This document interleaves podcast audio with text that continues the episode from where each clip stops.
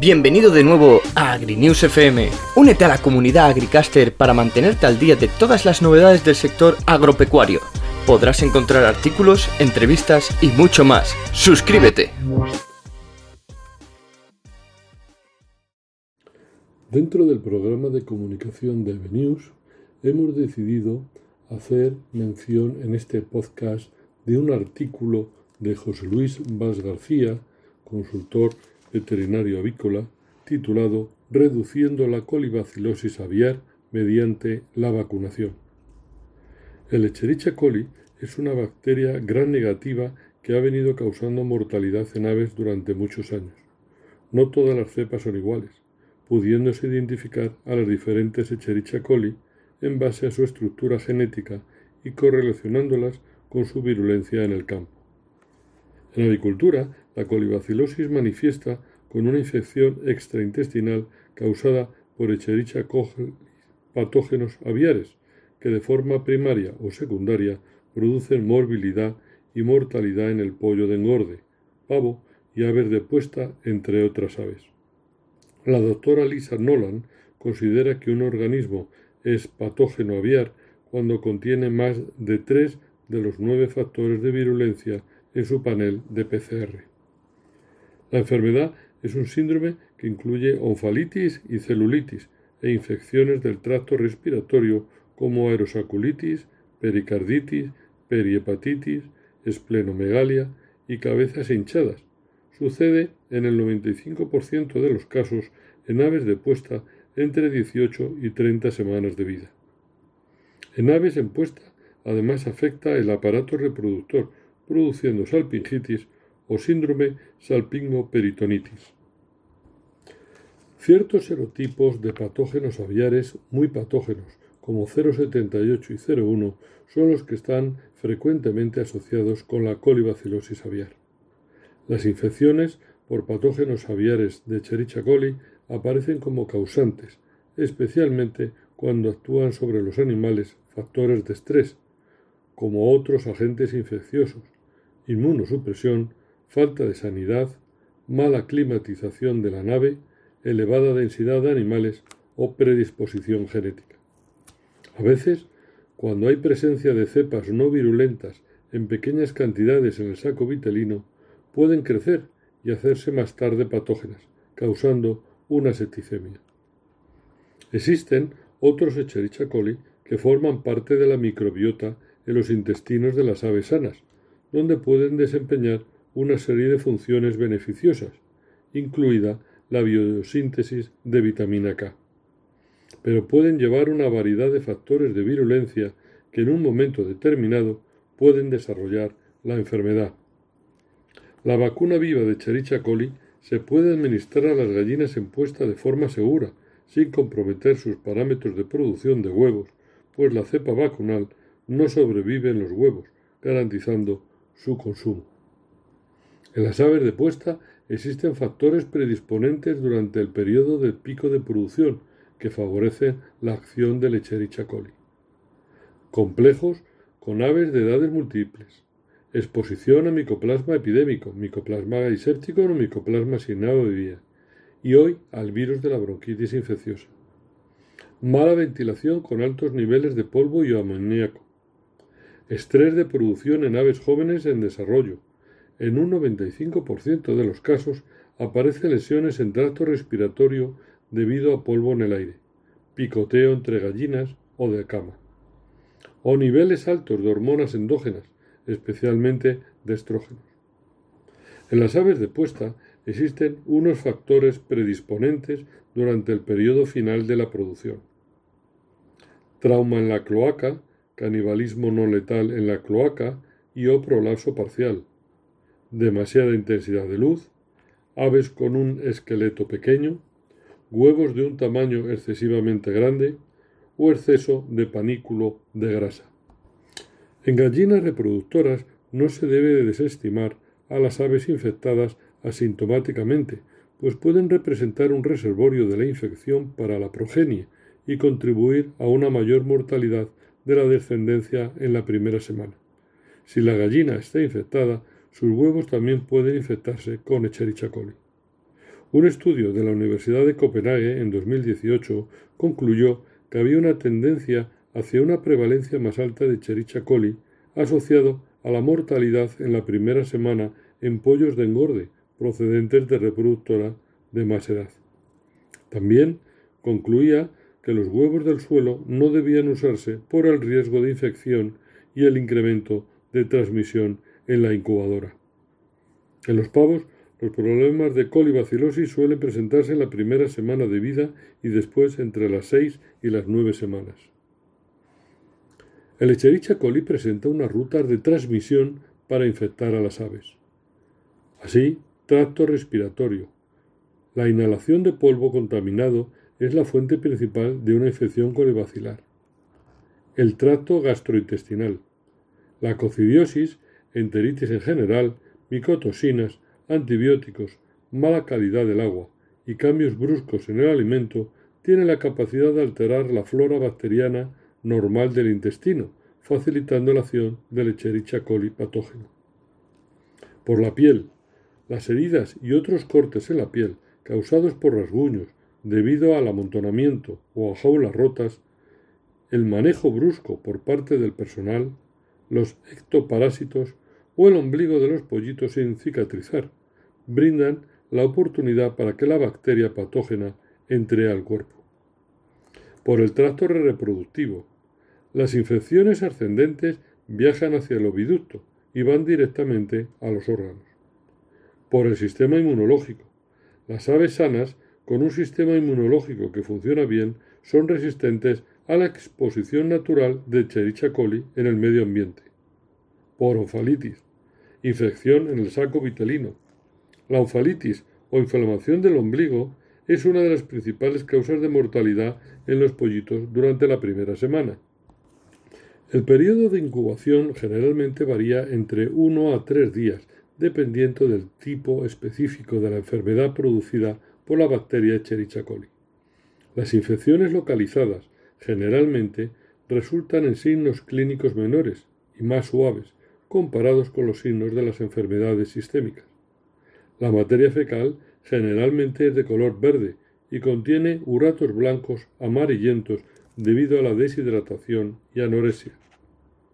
Actualmente, los tratamientos con antibióticos en lotes de aves son cada vez más puestos en cuestión. Las presiones del mercado, las restricciones comerciales y las legales han reducido su disponibilidad. Es inevitable reducir la necesidad de tratamientos con antibióticos debido a las múltiples resistencias asociadas a los mismos de la bacteria Echerichia coli patógena aviar. La presencia de resistencia a antibióticos de las cepas de Echerichia coli ha sido ya observada, pudiendo transferir esta resistencia antibiótica a la población humana. Entre las herramientas capaces de controlar y estimular una respuesta inmune a las enfermedades por Echerichia coli patógenos aviares son las vacunas, que han tomado una gran importancia debido a la necesidad de reducir los tratamientos con antibióticos. Descripción de los tipos de vacunas. Existen las vacunas autógenas inactivadas o muertas. Proveen protección contra las cepas homólogas de Chericha coli, sin protección cruzada. Aplicación por inyección en la pechuga. Vacunas caras de producir e inyectar. Reduce la morbilidad y la mortalidad debido a la infección de Chericha coli homóloga. Impactan sobre el crecimiento. El tipo de vacuna viva modificada 078 provee una protección homóloga frente a Echerichia coli 078 y protecciones cruzadas demostradas contra serotipos 01, 02, 018 y algún serotipo más no tipificable. La administración es por el agua de bebida o por spray. Reduce la morbilidad y la mortalidad frente a mayor número de cepas de Echerichia coli. Mejora la productividad del ave. Las vacunas autógenas comprenden bacterias enteras inactivadas del organismo, aislado de las aves enfermas. Este tipo de vacunas tiende a estimular más la respuesta sistémica de anticuerpos en vez de una respuesta mediada por células, por lo cual tienen una capacidad más limitada para dar una respuesta inmunitaria protectora. Tras la inyección de este tipo de vacunas, muchas aves se muestran deprimidas y letárgicas por algunos días, debido a la reacción postvacunal producida por la inflamación que generan los lipopolisacáridos que contienen en forma libre y que son pirógenos. Las lesiones producidas pueden ocasionar posteriormente problemas de decomisos cuando las aves sean procesadas. Desde 2012 existe una vacuna viva de Chericha coli atenuada, realizada mediante modificación genética, deleccionando el gen AROA, mutante definido deficiente para la biosíntesis de aminoácidos aromáticos construidos con una cepa patógena aviar 078K80. La vacuna viva aporta una respuesta inmune principalmente de naturaleza celular, junto con algún anticuerpo secretor de inmunoglobulina A de acción local, que es especialmente importante en los sitios donde ocurre el contacto con el patógeno.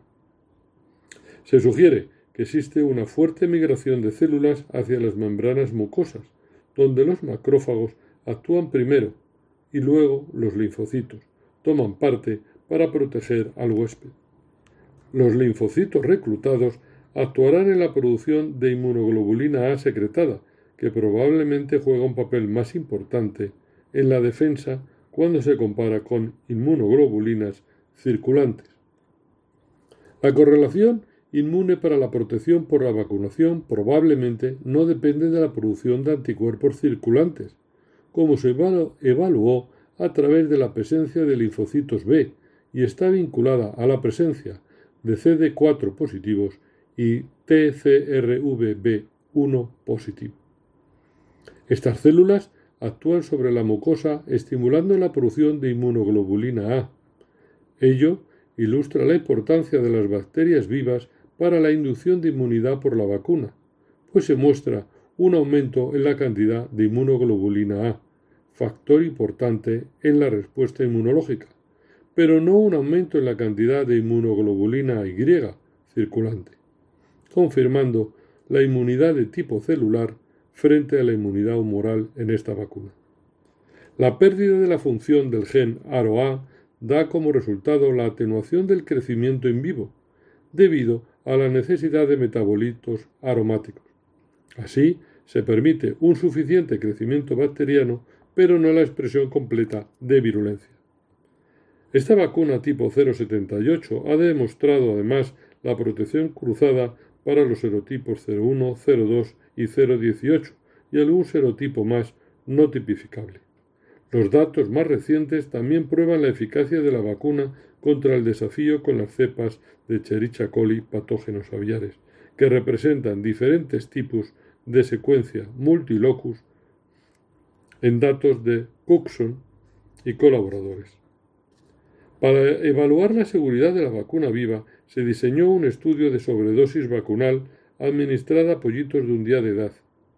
No se produjeron signos clínicos postvacunales, ni se afectó la evolución de los pesos corporales, y no se presentaron lesiones macroscópicas en las necrosis realizadas a los 42 días post-vacunación. Por lo tanto, se puede afirmar que es una vacuna segura. La eficacia de la vacuna se aprecia a los 14 días post-vacunación, aunque se ha demostrado que la vacuna es capaz de reducir las lesiones de colibacilosis ya a los 7 días. Disminuye la mortalidad a nivel de campo, evita la pérdida de peso corporal, mejora el porcentaje de animales que van a matadero y, por último, reduce los tratamientos con antibióticos. Por estos motivos, se puede concluir que es una vacuna eficaz y una muy buena opción para la prevención de la colibacilosis aviar. La vacuna viva afecta la composición de la microbiota, induciendo cambios significativos y beneficiosos tanto en el establecimiento de bacterias como en los géneros bacterianos aislados. Importante el incremento del lactobacillus en las aves vacunadas, tanto a los 3 como a los 14 días, el cual es asociado con un mayor rendimiento y una mayor integridad intestinal en las aves, por sus efectos beneficiosos con la producción de ácido láctico y bacteriocinas. Los cambios en la microbiótica pueden ser parte del mecanismo de acción de la vacuna, a través de una mejora de la resiliencia frente a patógenos locales. La vacuna viva se puede administrar por vía de pulverización a los pollos de engorde desde el primer día de edad en la planta de incubación, siendo compatible con las vacunas anticocidiales y de Newcastle y bronquitis. La vacuna es extremadamente estable y no es afectada por la vacuna de cocidiosis, independientemente del número de especies de oquistes que lleve.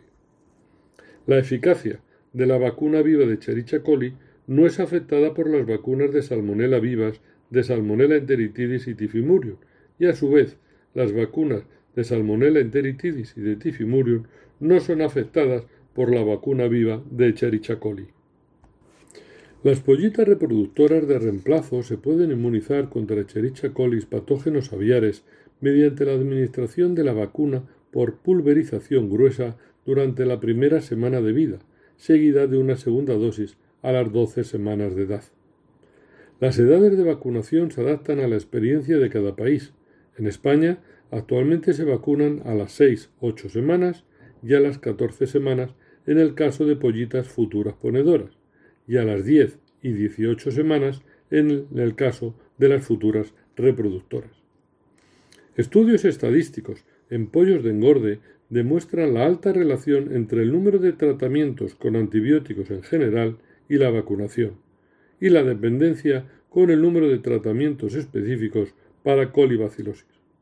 Ello lleva a que el número de tratamientos con antibióticos en general se reduce un 44% y frente a colibacilosis se reduce en un 40% por el uso de la vacuna viva atenuada.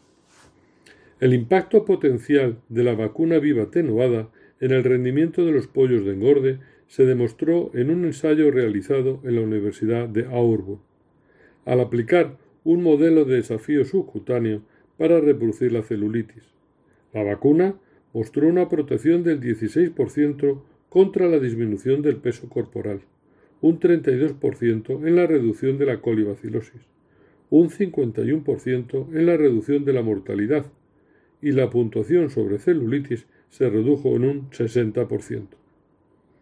Si la infección por Echerichia coli patógenos aviares es responsable del 10% de la mortalidad por encima del estándar en lotes de reproductoras de pollos de engorde de 20 semanas a 65 semanas, los pollitos obtenidos por gallina alojada se reducirían en 15 unidades. Para mantener una producción calculada para el año, habría que adquirir y mantener 3.000 gallinas reproductoras adicionales por encima del número requerido de 30.000 reproductoras en producción. El costo, asociado a la compra de esas 3.000 pollitas, anualmente con su cría, su alojamiento y la alimentación, equivaldría a un gasto de unos 40.000 euros por lote. Gasto muy superior al costo de la vacunación y solo contabilizando la disminución de la mortalidad la decisión sobre el uso de la vacuna viva atenuada de Chericha coli debe tomarse dentro de un enfoque holístico que aborde los parámetros de naturaleza infecciosa y no infecciosa. Es, entonces, cuando el uso de esta vacuna puede conducir a una mejora en el estado de salud de las aves y puede contribuir significativamente a un menor uso de antibióticos. Conclusión.